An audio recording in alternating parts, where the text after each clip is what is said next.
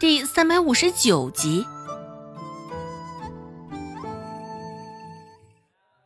酒囊饭袋，这个死丫头，今儿个怎么就钻牛角尖儿了？非在吃上较着真儿啊！孟婆子的拳头攥得更紧了。你就每天烧些家里隔天剩的饭菜带来吃，这不就成了吗？周芷点点头，像是想到了什么，开口说道。成是成，只是奶，你要交代娘一声，多备些饭菜荤腥啊。若是被人瞧见我吃这些不堪入目的残羹冷炙，哼，我被笑话无碍，就怕咱们周家被笑话呀。蠢货，你躲去角落里吃啊，不就没人瞧见了？周芷说道。这倒是一个好主意。只是这四处都是寒生的眼线，我这般撅他的面子，不知道他会不会一生气寻上门来啊？他娘的，怎么又是顾寒生？现在从周芷嘴里听到这样的一个名字，孟婆子的头都疼了。偏生这个名字，还是孟婆子没得办法的。若真的惹恼了顾寒生，他找上门来怎么办？孟婆子想象了一下那画面，浑身都忍不住的发冷。孟婆子也是没有办法，她也是无法冒这个险啊。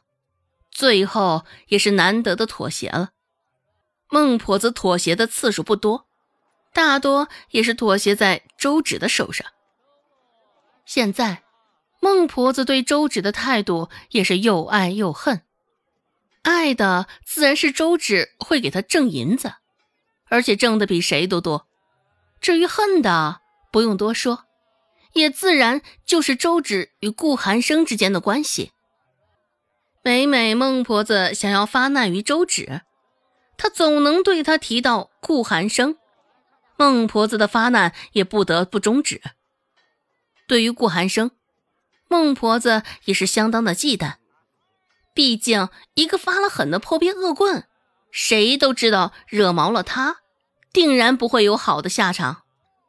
此刻，周芷就这样定定的站着，乖乖的瞧着孟婆子现在脸上的表情，看到她原本还是很厉的一张脸，现在脸上的怒气渐渐消下去了，心里也是明白，顾寒生这个幌子又一次奏效了。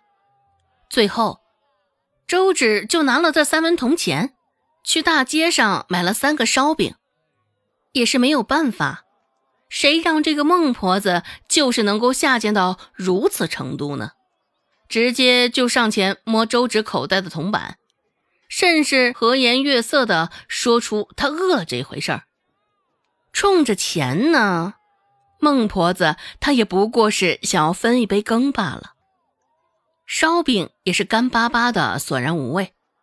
孟婆子刚到镇上吃的就是烧饼，现在再吃烧饼，脸上都跟烧饼一个色儿了。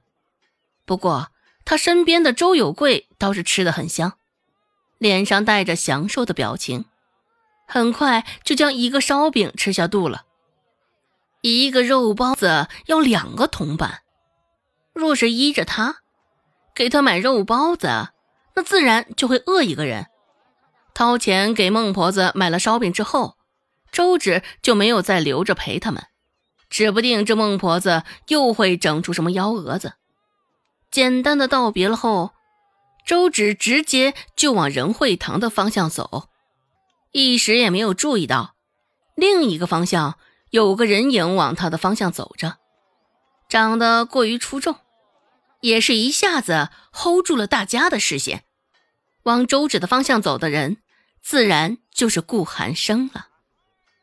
孟婆子这时候注意到了，看到顾寒生那张脸，孟婆子一颗心都咯噔一声，跳漏了半拍，而后又加速的跳着，忙将脑袋低下。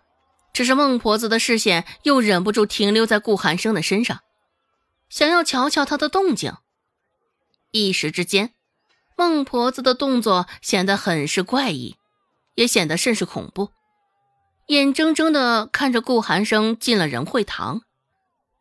孟婆子眉间紧紧蹙着，心里想着：周芷那丫头话既然是真的，还真的不能拿她的铜钱。周芷刚将烧饼撕碎了咽下肚子，就感觉到身后有一片强大的气场靠近。下意识的回过头，却没想到顾寒生来了。周芷问道：“哎，你怎么来了？”现在这晌午时分，店内的人不多，只是伙计却还不少。顾寒生没有回答他的问题，而是含笑问道：“吃过了？”低下头，顾寒生凑近闻了闻，眼中的笑意加深。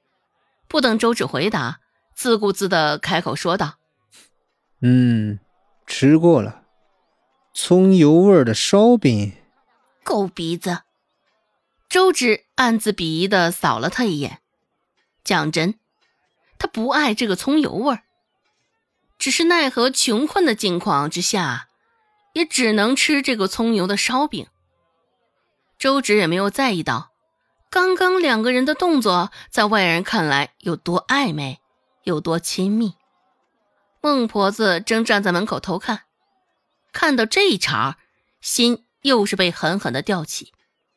看样子，顾寒生与周芷之间的关系还甚是亲密啊。孟婆子狠狠的看着两个眼中钉，看到两人这般亲密的动作后，终是生气的离开了。顾寒生微微扭头，看到的就是那么两个身影。周芷再次问道：“你今儿个究竟想要干嘛？”顾寒生脸上的笑意未散开，朝他挑了挑眉，问道：“银子你不想要？”本集播讲完毕，感谢您的收听。感兴趣，别忘了加个关注。我在下集等你哦。